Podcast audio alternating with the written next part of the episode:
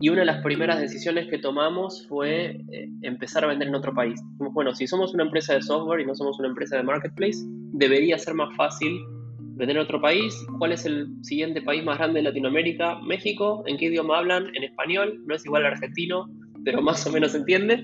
Y nos fuimos a, a México a empezar a vender.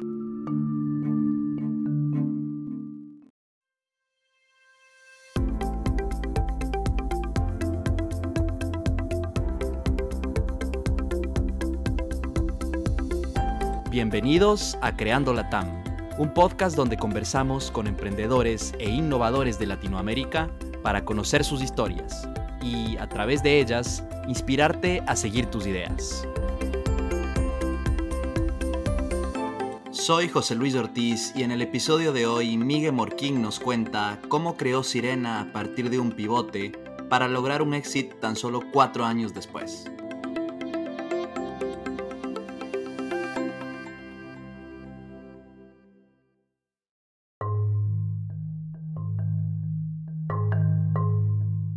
2020, Migue vendió Sirena a una multinacional brasileña, Sembia, apenas cuatro años después de haber fundado la startup. En este episodio, él cuenta cómo supo que quería emprender desde muy joven, lo que hizo después de la universidad para buscar ideas y socios en Argentina, cómo conoció al mercado de Brasil en su primer trabajo y cómo decidió hacer el pivot a partir del cual nació Sirena. Además, hablamos sobre la decisión de vender la startup y qué es lo que está haciendo ahora en Sembia. Con el exit, Miguel logró algo que muy pocos founders logran con startups de Latinoamérica y que impulsa a que el ecosistema siga creciendo. Acompáñame a conocer su historia. Miguel nació y creció en Buenos Aires. Su primera experiencia creando algo nuevo de cero fue en la universidad, donde, mientras estudiaba ingeniería industrial, empezó a hacer improvisación teatral y formó un grupo de teatro con el que actuaba en diferentes eventos. Así es, em, considero a mi grupo de teatro, el que formamos durante, mientras en los últimos años de la universidad, como, como mi primer emprendimiento, digamos. El primer proyecto donde tuve que, iba a decir que tener, pero es no tener recursos, no tener recursos y tener que hacer que las cosas pasen y tener que coordinar a gente para, lograr una meta. Em, eso yo lo considero como, fue una experiencia muy enriquecedora porque me, enseñó a, lograr que las cosas pasen, ¿no? Como me dices, te propones una meta que es, por ejemplo, eh, armar un show o, hacer un evento y, y, hay un montón de detalles que tienes que empezar a coordinar que cuando no tienes experiencia te abruma, pero luego con el entrenamiento eh, lo vas sobrellevando eh, para, para lograr que eso salga bien. Y, por otro lado, también creo que fue muy útil el tema de la, improvisación eh, en general, porque fue algo que me dio muchas herramientas después para lidiar con situaciones que tuve en mi vida más adelante, con clientes, con inversores, entender distintos tipos de personalidades. En ese sentido lo considero que fue muy valioso como una herramienta ahí en, el maletín, ¿no? Miguel, este, ¿este gusto por el teatro, por el arte, se remonta a algo familiar o más de la infancia o simplemente surgió en la universidad así de, cero? honestamente, sí, fue, fue casi una coincidencia. Eh, la, la, explicación es un poco vergonzosa, pero yo en esa época era, me consideraba una persona muy tímida, entonces dije, bueno, quiero empezar a hacer algo que me saque de mi zona de confort. Y eso fue lo más eh, poco confortable que encontré, digamos. Y eso me parecía muy útil en ese sentido. Era como, bueno, salir al vacío y tener que armar una escena con gente y no haber entrenado ni, ni actuado antes. Eh, por un lado. Por otro lado, también me acuerdo cuando analicé las actividades que podía hacer en esa época tenía que estudiar mucho porque estaba estudiando ingeniería y dije, bueno, no puedo estudiar más, con lo cual necesito algo donde no tenga que tener un guion, no tenga que eh, tener tanta preparación. Después entendí que sí hay mucha preparación, pero no es el tipo de preparación que uno está acostumbrado, no es sentarse a estudiar, a leer un libro todo el tiempo. Pero, pero bueno, eh, creo que fue un poco de ingenuidad lo que me llevó hacia ahí. La verdad es que la gente que hace buena improvisación está muy preparada y también lee mucho pero en, sí. en esa época no lo entendía de esa manera, así que por suerte fue un accidente fortuito. Pero hablando de, porque sé que estudiaste ingeniería industrial, como mencioné antes, eh, y pues ahorita hablaste que, no querías algo que te, que te, hiciera estudiar más. Eh, ¿Te gustaba ingeniería industrial? O sea, esto del, del teatro era más como, como un hobby o, o, en algún punto viste algo de futuro por ahí en vez de, en vez de la ingeniería? Sí, no, no creo, a ver, no creo en las fórmulas tan rígidas de decir yo soy ingeniero, yo soy actor, yo soy empresario. Entonces, no lo veo tan binario. Sin duda me encantaba la carrera de ingeniería. En los últimos años de, colegio me empezó a gustar mucho el tema de matemática y de física, un poco de química, y ahí fue que me metí en industrial. Eh, pero siempre voy aprendiendo cosas nuevas y trato de no limitarme a pensar que soy un ingeniero, entonces tengo que hacer cosas que haría un ingeniero bien porque es muy aburrido si pienso así, ¿no? Como muy limitante. Eh, claro, claro, claro. No, total.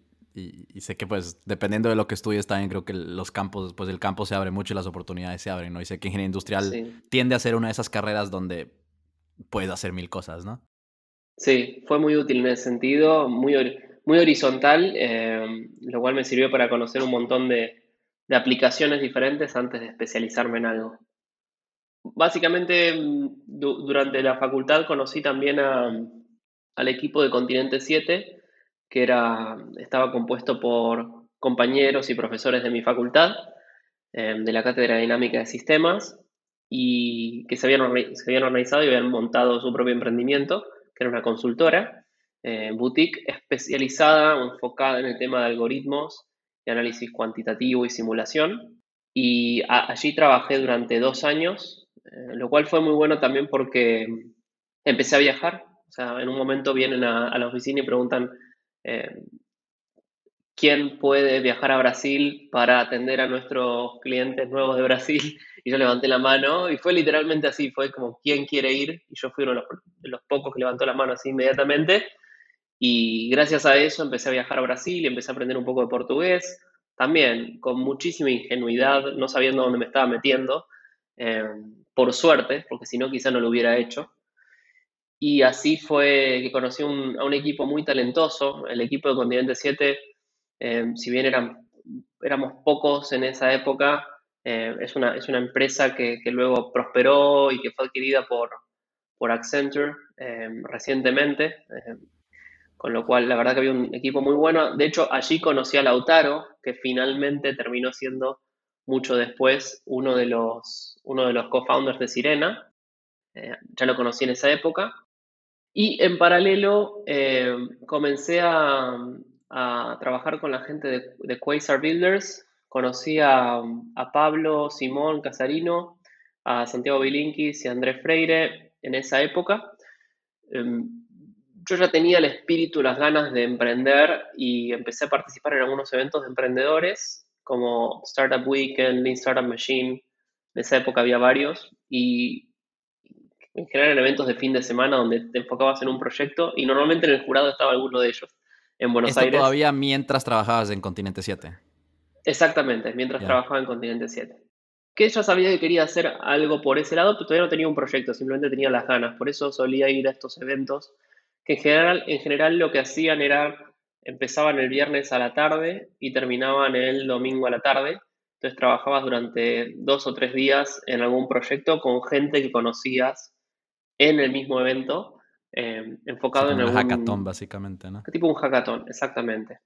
Y de hecho, en uno de esos eventos conocí también a Ezequiel Scully, que es otro de mis co-founders de eh, Sirena.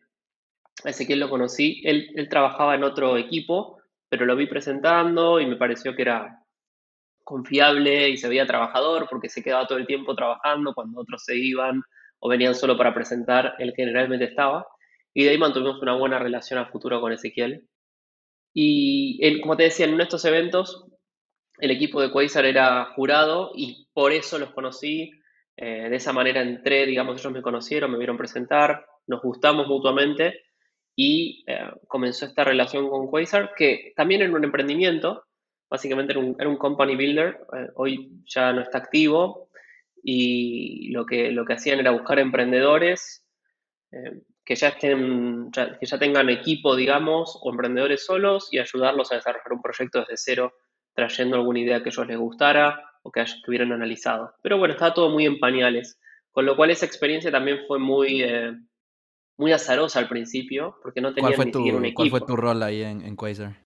En Quasar fui un emprendedor, le dicen Entrepreneur in Residence, pero ahora tiene un título.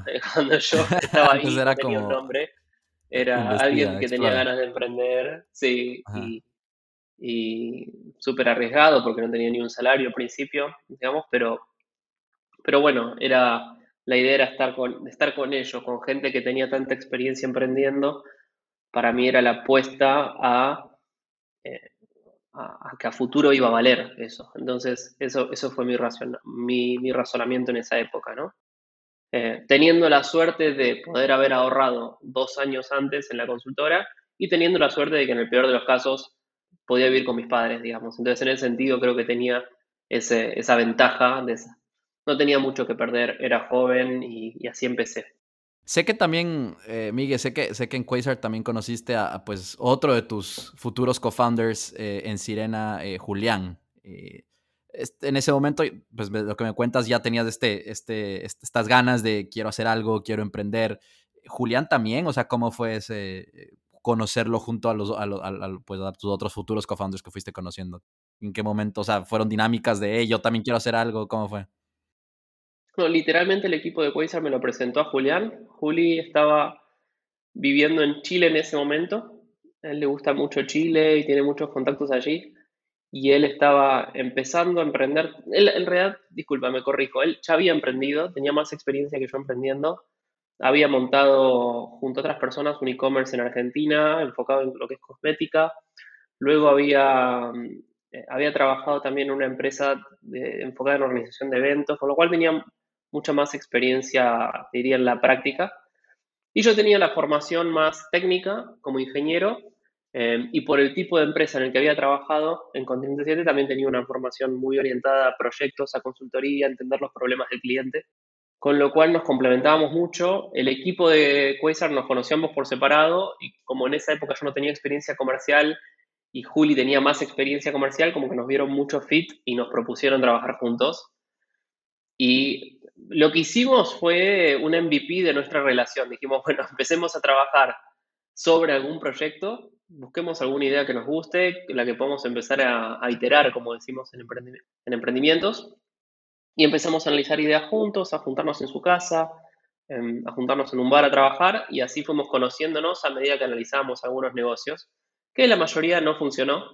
Eh, el único negocio que hice con Juli que funcionó fue Sirena, todos los que hicimos antes o MVPs no funcionaron, pero fue muy bueno para poder desarrollar una relación de confianza con Juli.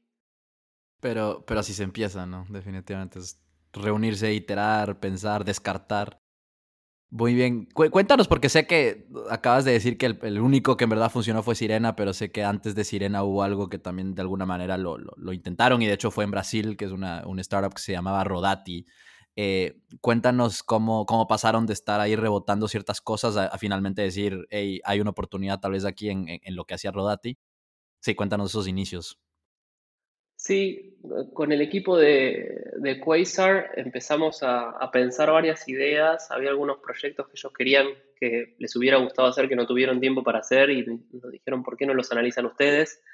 Analizamos varios mercados con Juli. Eh, por ejemplo, una de las ideas que analizamos fue hacer algo con lo que era delivery de, eh, como toqueros, como Toboys en Brasil, lo cual muy tontamente no hicimos, porque si no hubiéramos hecho un proyecto como el de Rappi o alguno de estos. En esa época recuerdo que lo analizamos, hicimos algunas pruebas eh, y, lo que nos desmotivó no fueron las pruebas, sino las tasas de, de, accidentes que había en San Pablo para motoqueros. Y pensamos cómo vamos a hacer si esa gente es considerada nuestro empleado de alguna manera para no tener problemas legales. Y bueno, hoy hay todo un debate de la gig economy y todo esto. Sí, claro. Eh, en esa época me acuerdo que nos asustamos un poco con eso y dijimos, no, bueno, esto me parece que es demasiado complejo, no nos vamos a meter y lo terminamos descartando. Eh, pero era un mercado muy grande. Eh, y bueno, otro, analizamos varias ideas, pero finalmente Rodati surgió de justamente entender que había un mercado automotriz y un mercado, perdón, un mercado muy grande que era el automotriz, eh, con muy poca innovación en Latinoamérica en general, en Brasil en particular, en una época en la que había mucha más facilidad para conseguir capital si hacías un proyecto para Brasil. No en Argentina, Argentina es un mercado mucho más chico y donde hoy y en ese momento también era más difícil, en ese momento más difícil que hoy, de hecho, eh, conseguir capital para hacer un emprendimiento.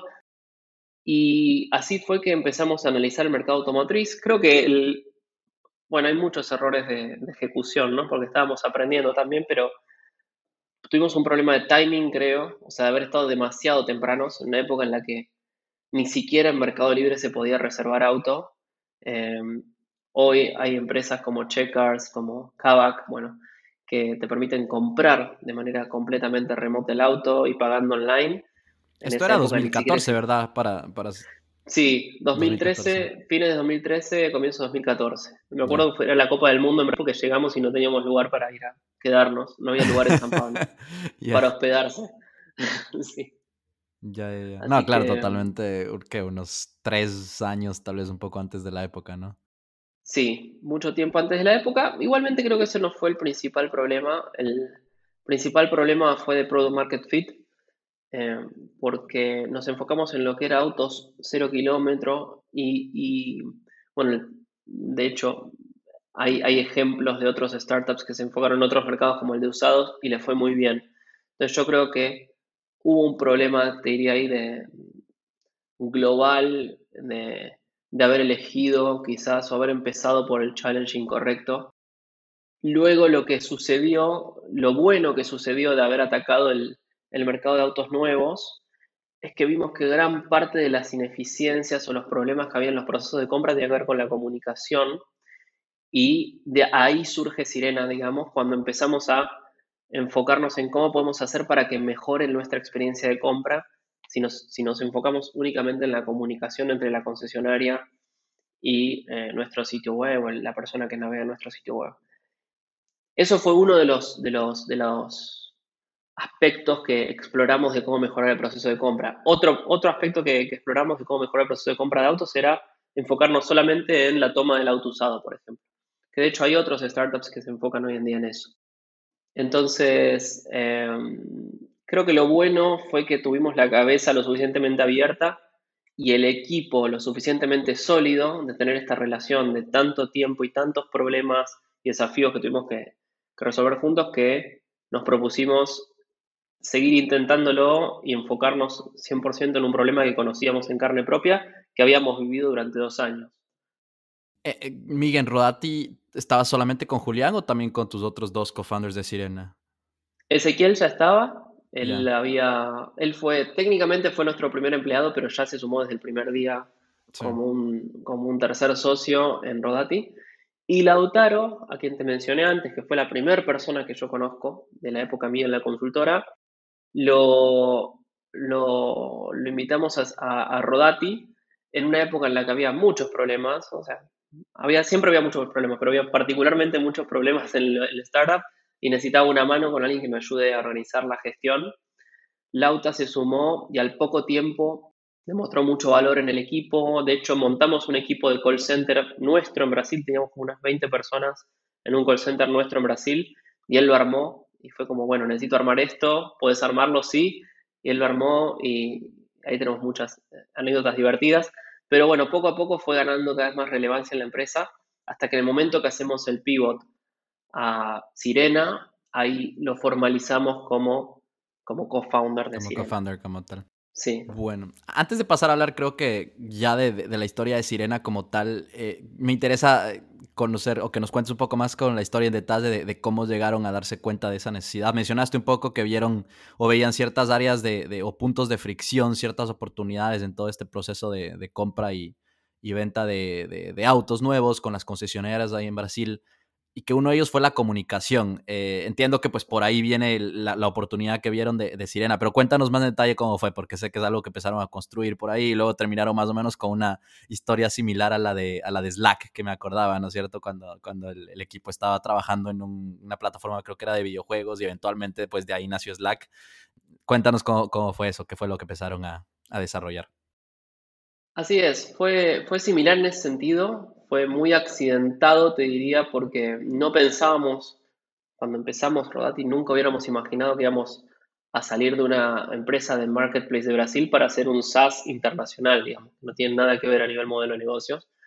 Pero pasaron un par de cosas que en esa experiencia que nos sirvieron mucho. Primero, descubrir este, esto que estaba roto, ¿no? O sea, que si un cliente entraba al sitio web, a nuestro sitio web, y solicitaba información para hacer una de las compras más grandes que pueda hacer un consumidor, que es un auto o una casa, eh, no recibiera una atención inmediata. Entonces, esto fue lo primero que nos llamó mucho la atención y que nos perjudicaba a nosotros porque nuestro sitio, nuestra experiencia era mala por el hecho de que no había alguien que atienda rápido. ¿no? Y esto lo quisimos resolver de distintas maneras, de maneras muy ineficientes y, y complicadas, viéndolo con la visión actual, como por ejemplo montar un equipo de call center, como te decía antes, o sea, teníamos 20 personas que lo único que tenían que hacer era atender a esa persona inmediatamente, pues sabíamos que lo queríamos atender, que si lo atendíamos en dos o tres minutos, la persona iba a estar muy contenta, iba a valorar la experiencia y agendar una cita en la concesionaria. Eso era súper ineficiente,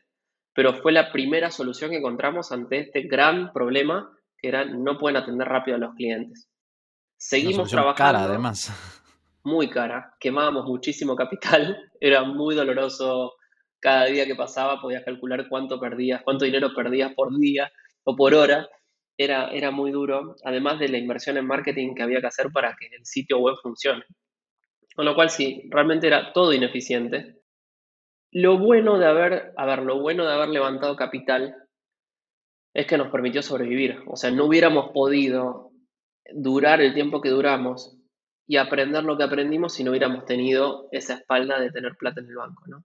Lo cual, gracias a eso, relativamente poco tiempo logramos descubrir varias cosas. Descubrimos este problema de comunicación general de toda la industria y no solo de esta industria, sino de otras industrias, lo cual también nos motivaba. Cuando empezamos a, investigar por qué esto funciona así, entendimos que era un problema no solo de las personas, sino de la tecnología que tenían y los procesos que tenían y que era universal.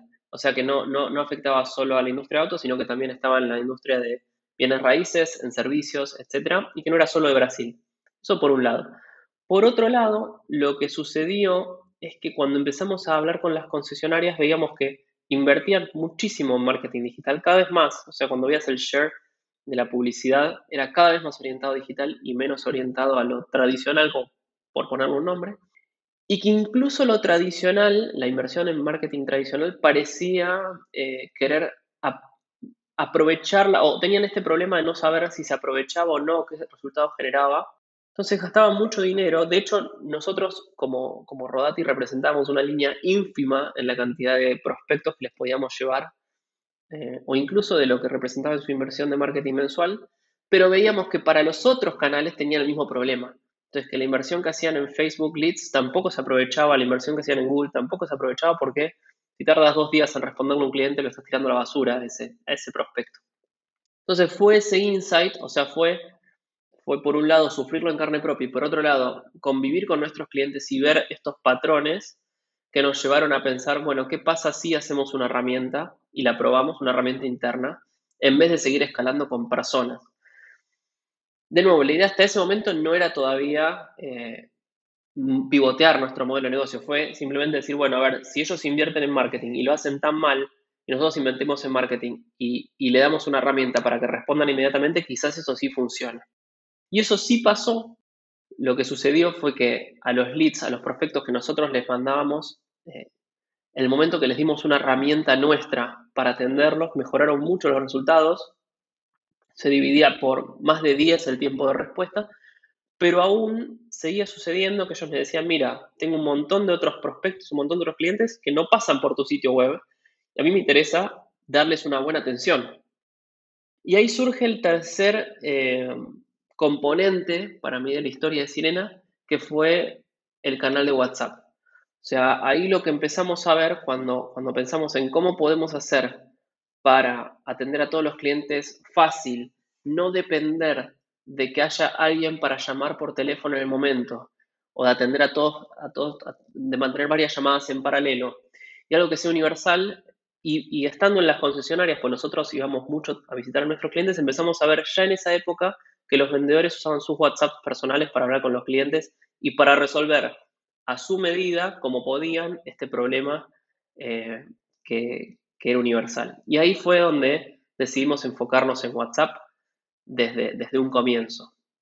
¿Qué tipo de, plataformas usaban las concesionarias como para, o sea, te entraban estos leads, ¿dónde caían? O sea, ¿usaban ya CRMs en esa época o, o era muy como, no sé, como separada la información? Mira, no, había de todo. Había una, te diría que más de la mitad cambia mucho esto dependiendo del país, eso sí cambia dependiendo de Brasil, Argentina, etc.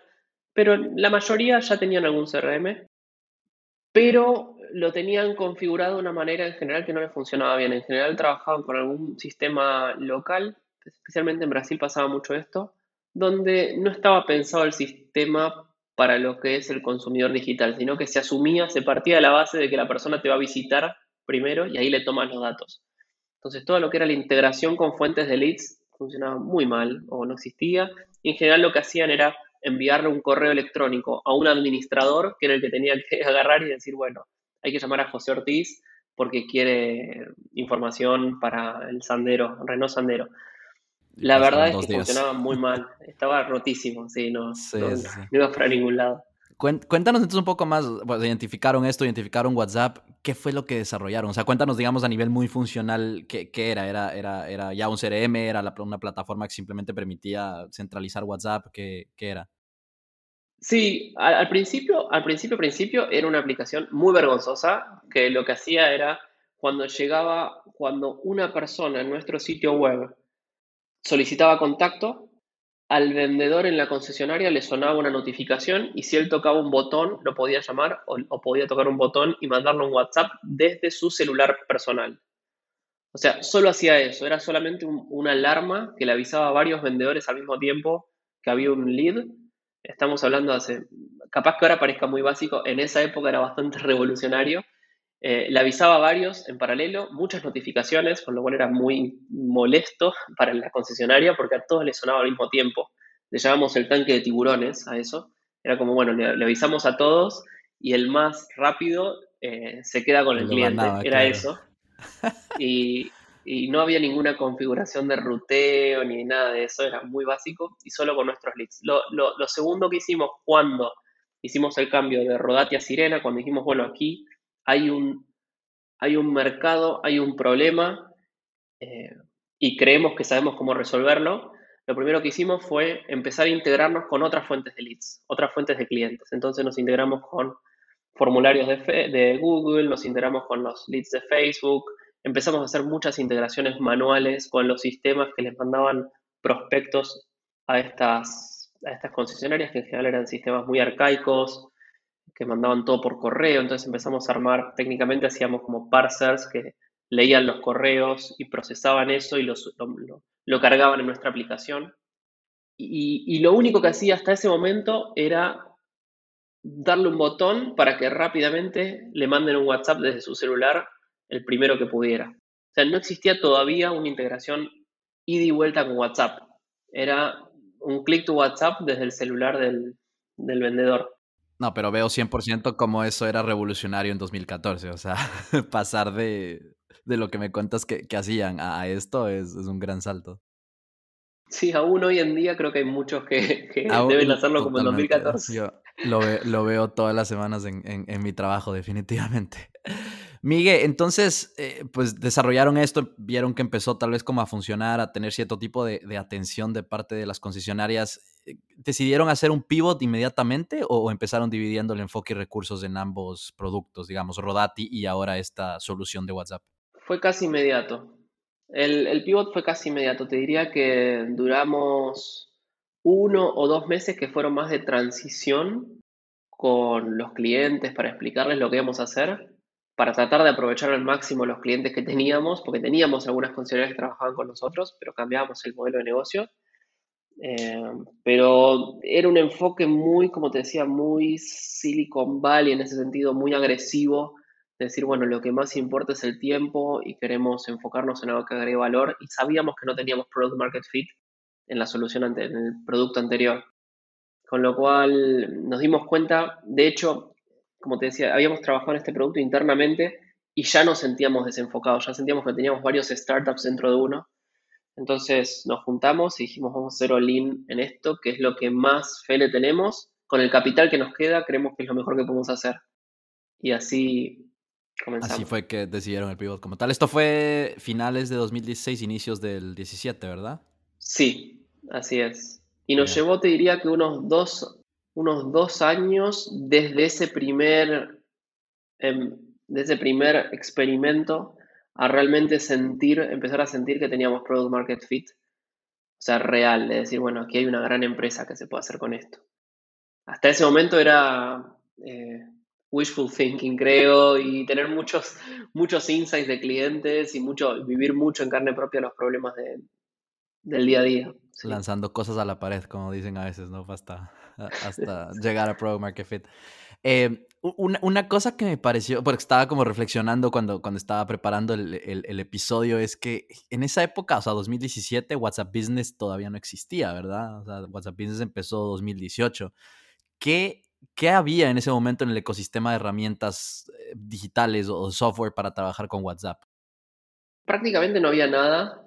Eh, nosotros, yo creo honestamente, no, no soy de esos founders que dicen somos los primeros, pero honestamente creo que fuimos los primeros, eh, porque de hecho nosotros empezamos a trabajar con, con este problema de WhatsApp, aún cuando todavía no existía la API, apostando a que existiría la API. O sea, porque nosotros sabíamos que no alcanzaba con mandar el primer mensaje rápido. O sea, si tú luego no tienes todo el ida y vuelta, toda la gestión, toda la comunicación real con el cliente dentro de tu sistema, se pierde eso y no tiene tanto valor. Es importante el primer contacto, pero todo el resto de la experiencia está fuera de tus manos. Con lo cual, desde el primer día, nosotros apostábamos a que eso llegaría y que por las buenas o por las malas lo íbamos a hacer. O sea, teníamos, de hecho, esto no lo he contado nunca, creo, teníamos un plan paralelo bueno, si WhatsApp finalmente no abre la API, que nos venían diciendo hace mucho tiempo que le iban a abrir, eh, hagámoslo una, con una API pirata o de alguna manera, porque esto lo van a hacer, o sea, nuestros clientes lo, necesitan,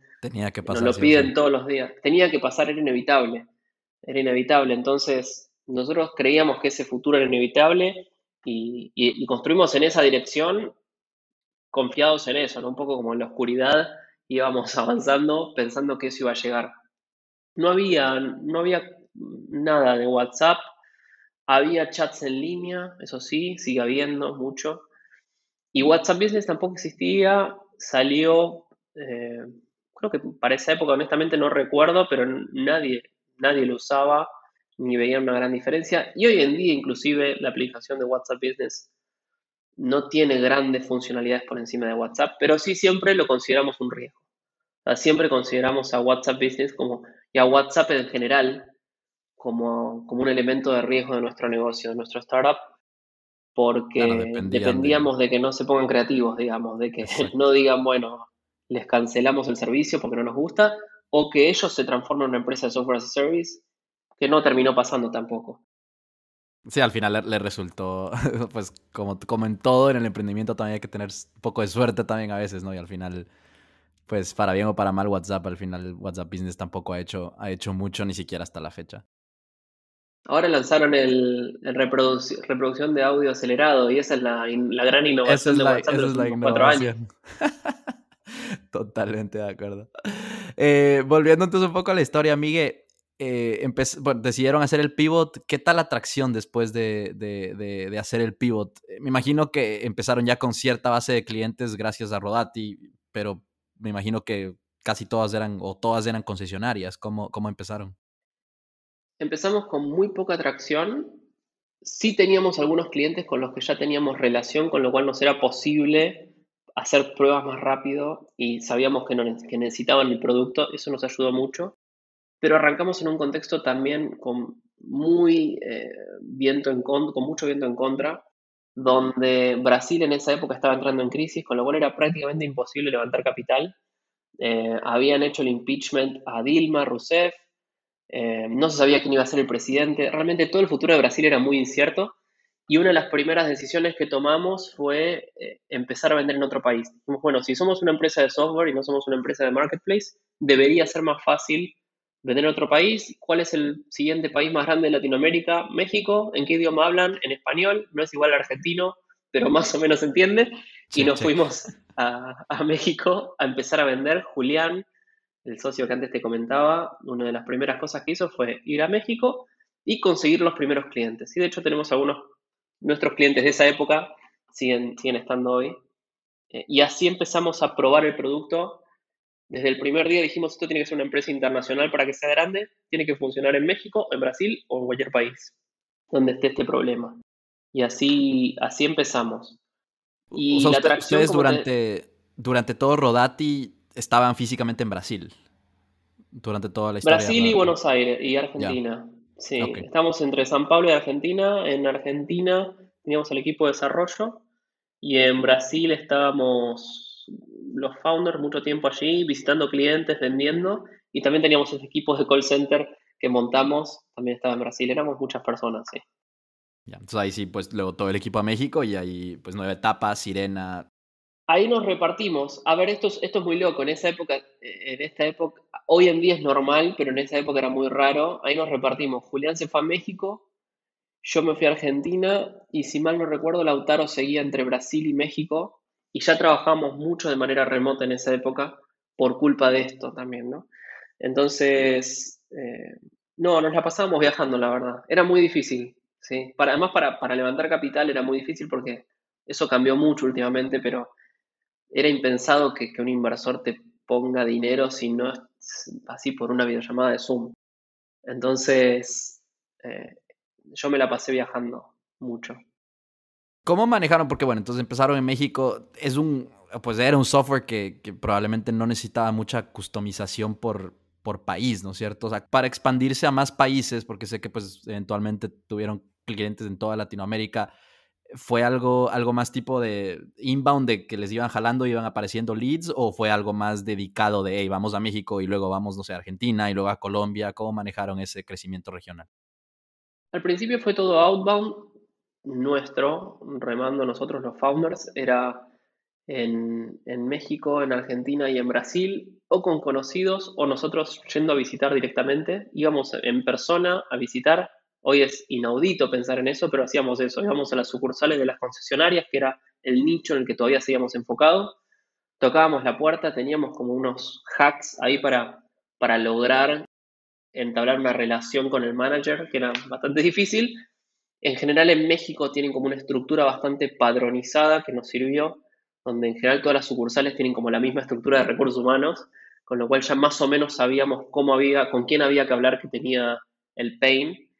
Y lo hicimos así durante un buen tiempo, te diría casi dos años, así de cabeza, te diría que hicimos así. De hecho, competíamos entre los founders, porque como realmente necesitábamos vender para sobrevivir, no nos quedaba más dinero.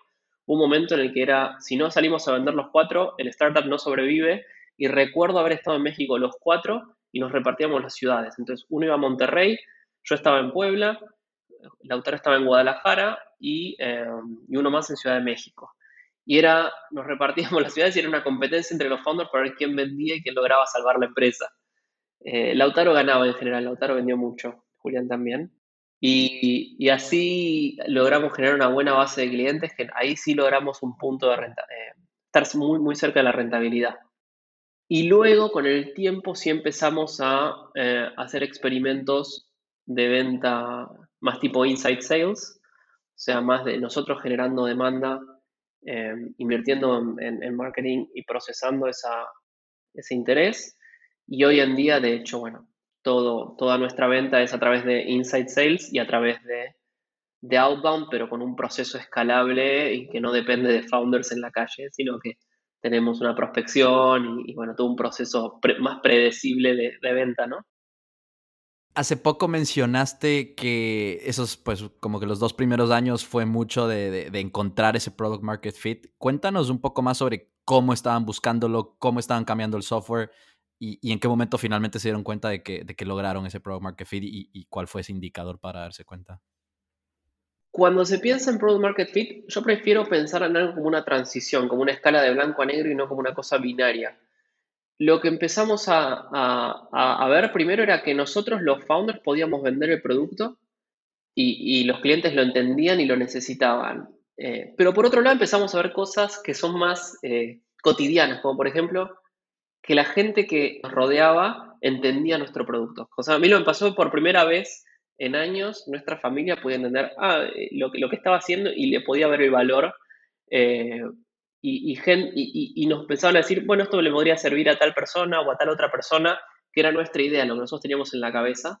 Pero hasta ese momento nos enfocábamos en el nicho de automotriz. Era como que decíamos, queremos ser automotriz y Latinoamérica todo el tiempo que se pueda para seguir creciendo lo más rápido posible y ganando conocimiento antes de desenfocarnos, entre comillas, y empezar a pensar en go-to-market fit a otras regiones, otros tamaños de empresas y otras industrias, ¿no? Entonces, durante mucho tiempo seguimos iterando el product market fit dentro de automotriz, a pesar de que teníamos estas indicaciones eh, más informales, si quieres, de que, se podría vender en otros negocios. Eh, pasaban cosas como que, por ejemplo, que Mercado Libre eh, quiera trabajar con nosotros, y haga eventos con nosotros para mejorar la forma en la que se trabajaban los leads que se le responda más rápido a los clientes. De hecho, Mercado Libre luego fue inversor en, Sirena. Pasaban cosas como que, bueno, aumentaba la base de clientes y los clientes se mantenían con nosotros, ya no teníamos mucho churn. Entonces, eran toda una serie de indicadores que, te llevan a ver y, es como que lo sientes, es como que dices, ah, acá sí hay algo, es difícil de explicar o de ver solo en un número.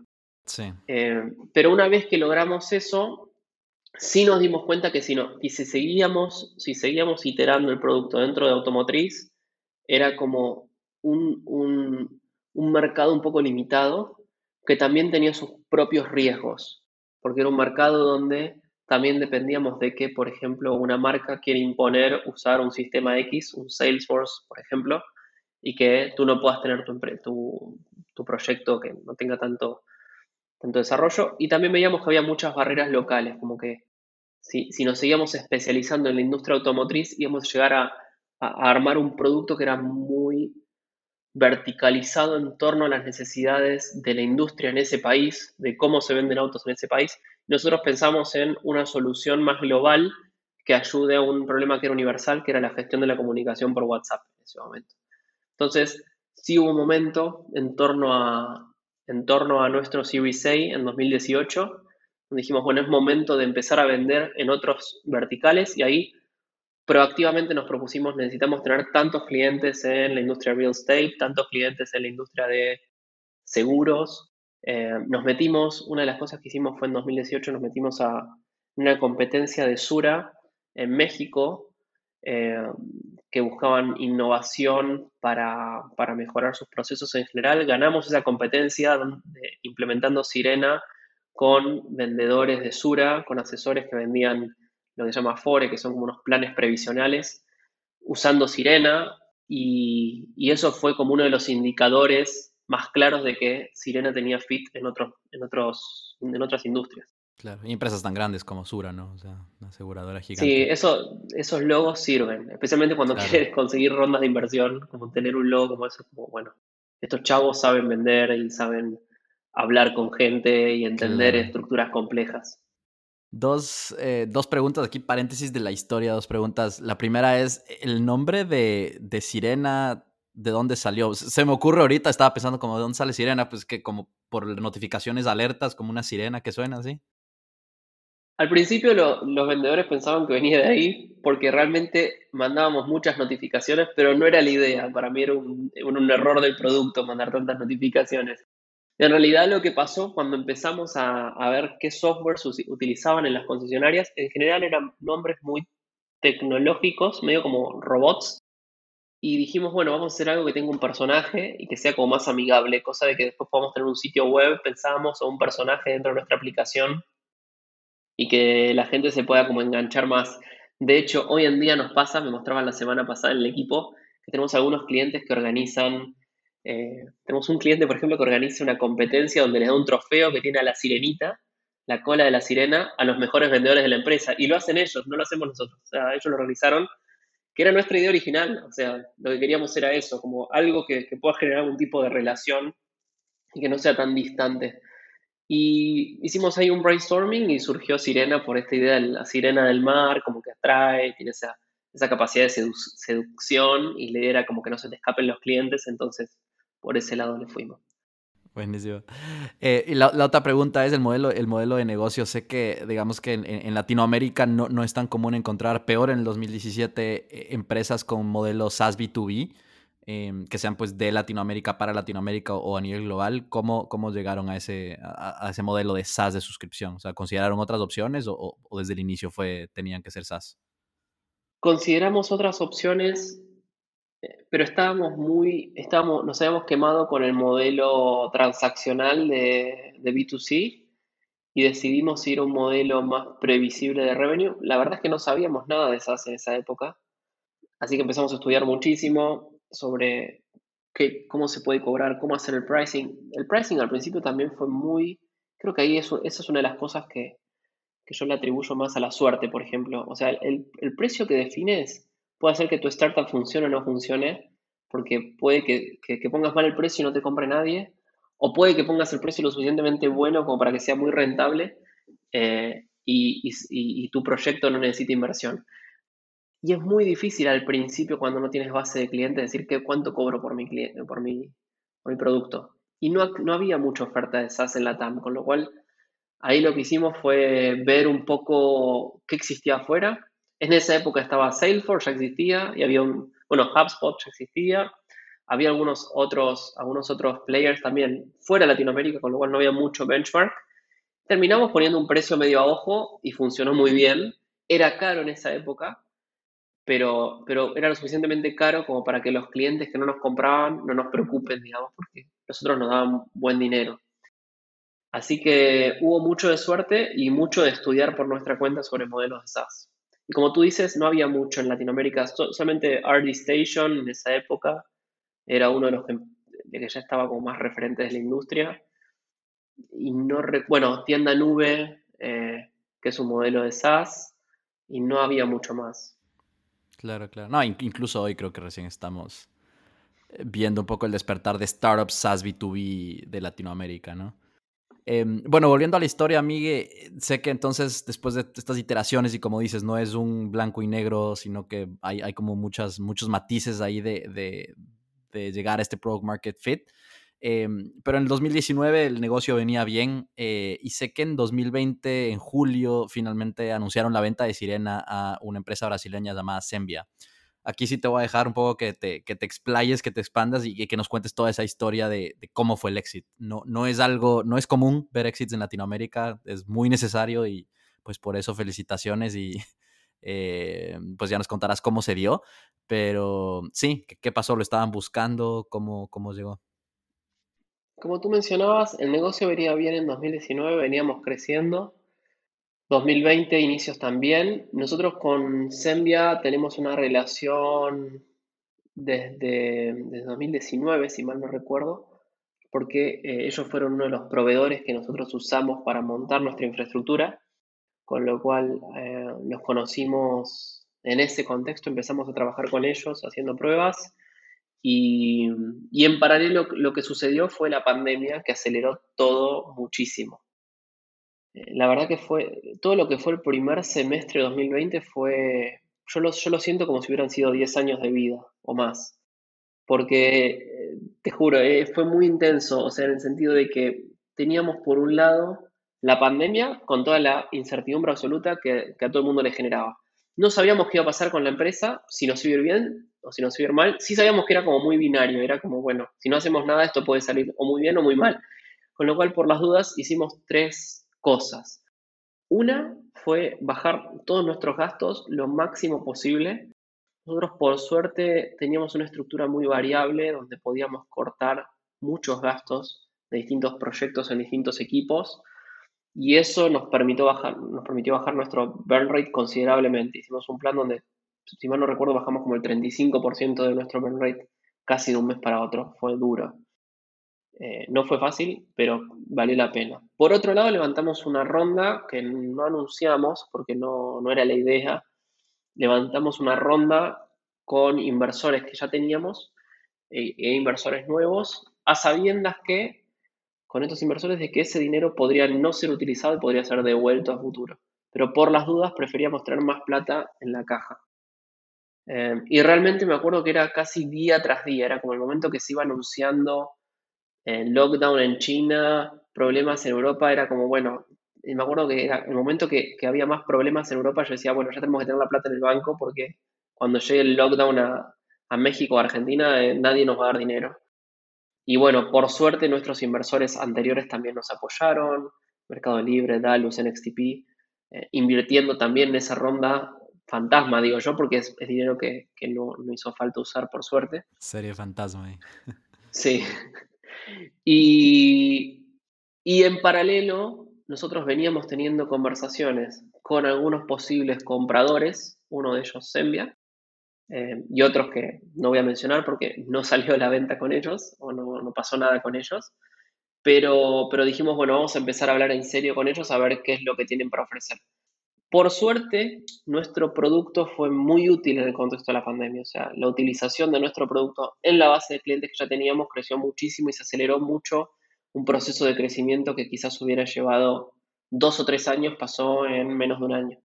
Con lo cual, eso ayudó a, tener un contexto positivo, nos volvimos rentables, no necesitamos el dinero, con lo cual nuestro pesimismo, digamos, fue infundado en ese sentido, pero bueno, teníamos como muy buena posición para negociar también.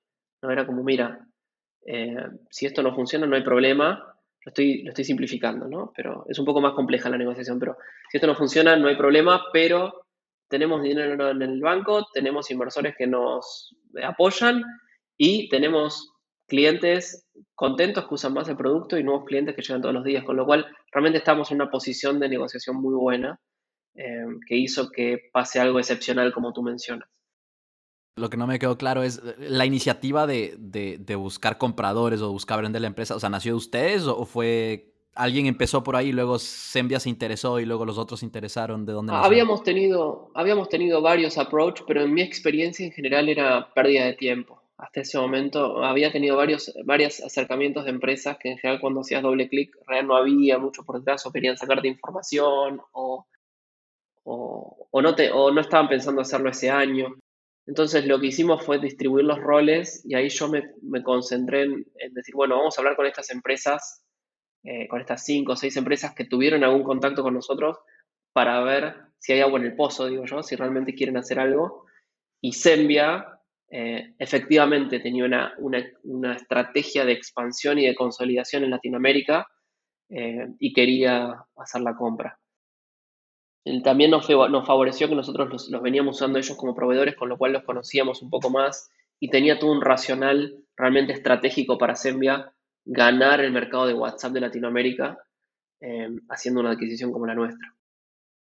Entiendo, entiendo. Entonces pues querían, si es que la iban a vender al startup, querían venderla bien, digamos, una, una, empresa que tenga planes de crecimiento, que la iba a desarrollar, que no simplemente iba a ser una absorción y hasta ahí llegó. Si no, no hubiera pasado, creo yo. En la condición en la que estábamos no, no tenía sentido que suceda. Por eso fue algo que no, no pensamos que iba a suceder en ese momento. Normalmente nosotros hemos levantado dinero de inversores en 2018 un Series A, normalmente estas inversiones llevan en tener un retorno más de 6-7 años.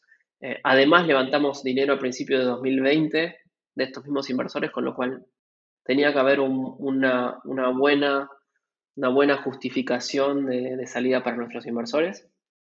Pero por otro lado, siempre, a ver, también nosotros como emprendedores tratamos de ser realistas en cuanto a que, a diferencia de un inversor que puede tener varias fichas, como se dice, como si fuera la ruleta, nosotros tenemos una sola.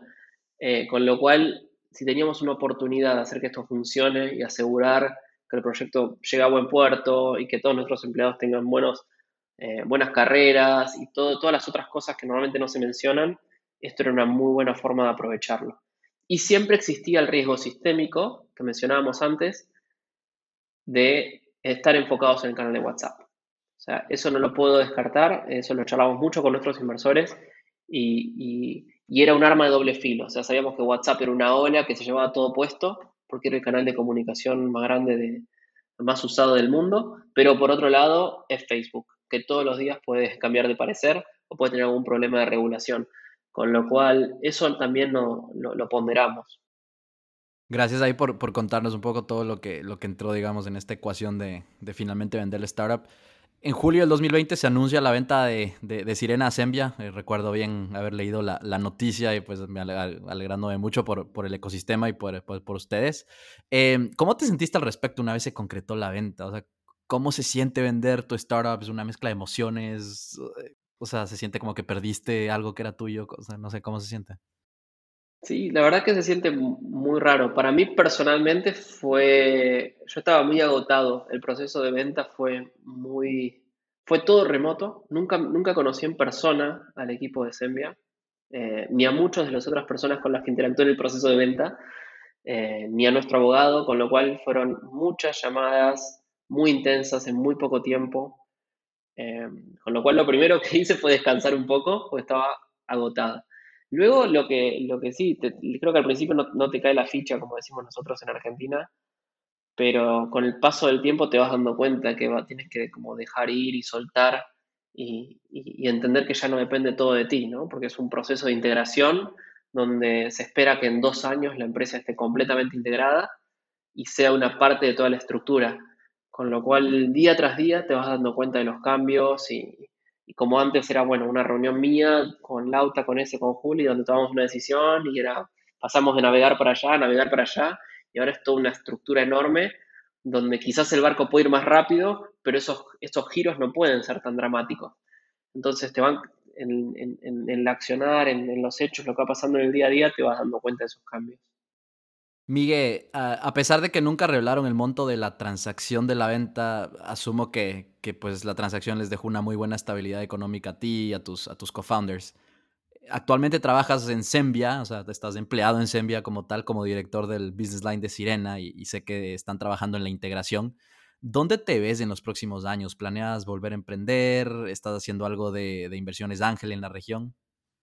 Sí, como, como mencionabas, hoy estoy en un nuevo rol donde estoy ayudando en la integración. Son dos años total desde la venta de julio del año pasado hasta julio del año que viene, donde tengo que ayudar a que eso funcione que de la manera más ordenada y suave posible y beneficiosa para todos. Eh, por ahora no tengo otro plan. Sí me imagino que voy a querer emprender, todavía no sé en qué ni cuándo, pero por ahora no tengo otro plan. Estoy tratando de hacer eso lo mejor posible. Eh, inversiones, Ángel, no, por ahora no tengo pensado, quizás en, en, algún momento en el futuro, cuando tenga más tiempo y pueda ordenarme mejor. Por ahora tampoco quiero sumar más cosas en mi cabeza, entonces prefiero terminar esto bien. Y, luego estoy haciendo algo de, contenido por mi cuenta con Lautaro, con uno de mis socios. Estamos empezando a, a desarrollar contenido para YouTube que vamos a lanzar en breve, así que eso como un side project también para mantener un poco la, chispa de probar cosas nuevas y, por ahora esos son los proyectos, ya vendrán cosas nuevas. Excelente, estaré atento ahí a, cuando lancen eh, en YouTube. Sé que además eres bastante activo en, Instagram, ¿no? Ahí te, empecé a seguir desde la cuenta de, Creando la TAM y, veo que compartes mucho. Vi que recién estás probando un nuevo, una nueva configuración de escritorio ahí en tu casa, así que... Eh, ¿Cómo se llama tu, o cómo te podemos encontrar en Instagram para todos los que te quieran seguir? Sí, en Instagram soy arroba Migue, porque soy uno de los primeros usuarios de Instagram. Entonces te iba a decir ese, como, wow. Ese nickname. Ese privilegio, ya. De hecho, me, me, haces acordar que debería subir un poco la, altura del escritorio, así que voy a, voy a estar un tiempo parado ahora, así no estoy tanto tiempo sentado. Aprovechando que ahora tengo finalmente el escritorio. Este escritorio hace muchos años lo quería tener, pero no vivía en ningún lado, o sea, no tenía la posibilidad de estar eh, eh, pensar en, bueno, voy a tener tal mesa, tal luz, tal monitor. Claro, era, un día estaba en San Francisco, otro día estaba en San Pablo, otro día estaba en Ciudad de México. Y ahora que ya estoy asentado, lo primero que hice fue invertir en mi escritorio, que era como mi proyecto. Así que está, está muy bueno. Está buenísimo. Sí, yo los extraño en la, en la, oficina, pues cuando iba a la oficina también teníamos estos escritores que se subían y se bajaban y, era, era muy bueno pues poder subir el escritorio una hora y estar parado trabajando un poco. Eh, buenísimo, Miguel. Eh, de todos modos, ya estamos, ya estamos terminando. Eh, la, la, última pregunta que quiero hacerte es la pregunta que hago a todos mis invitados aquí en el podcast. Y esa pregunta es, ¿cómo crees que podemos, en tu experiencia, continuar creando en Latinoamérica y desarrollando este ecosistema de emprendimiento y tecnología? No, no tengo ninguna una receta para el éxito, con lo cual, y, la única historia que conozco en profundidad es la mía, digamos, ¿no? Como que el resto de las historias uno las conoce por lo que escucha. Eh, sí lo que a mí me sirvió fue tratar desde el principio no pensar en las barreras geográficas o en las limitaciones del lugar donde nacemos. Por suerte, vivimos en una época en la que, a pesar de las desigualdades, si tú estás en Buenos Aires, puedes hacer un proyecto que funcione para Perú o para Francia. Eh, vivimos en una época muy especial donde antes esto era imposible que pase. Creo que nuestro, nuestro caso, el de Sirena, fue uno de los primeros que quizá logró capitalizar esto, pero creo que a futuro es muy, es muy posible pensar en proyectos globales o regionales independientemente de donde toquen hacer. Con lo cual, creo que ahí mi recomendación es tratar de sacarse este chip. Yo todavía hablo con muchos emprendedores que veo que por estar en Argentina o por estar en Brasil hacen cosas muy locales y quizás si pierden una oportunidad que, se, que quizás localmente no tenga mucho sentido, sea muy chico, no sea rentable, pero que si lo piensas globalmente puede ser una oportunidad. Eh, no hace falta que sea un mercado tan grande como el que nosotros apuntamos, ni que tenga necesidad de levantar capital. Puedes hacer un proyecto de software más pequeño o, algún, dar algún tipo de servicio en una empresa, digo, más, más pequeño, más, más bootstrapped, con recursos propios, pero si te animás a pensar en algo más, eh, más allá de las fronteras, creo que, que, es posible hacer muchos, muchos emprendimientos que antes eran inviables. Este fue Miguel Morquín con la historia de Sirena. Espero que existan más exits como el de Sirena para continuar fortaleciendo el ecosistema a través de capital y motivación para emprender. Si te gustó este podcast, por favor compártelo con más personas y síguenos en Spotify, Apple Podcasts y en redes sociales. Nos vemos en un próximo episodio.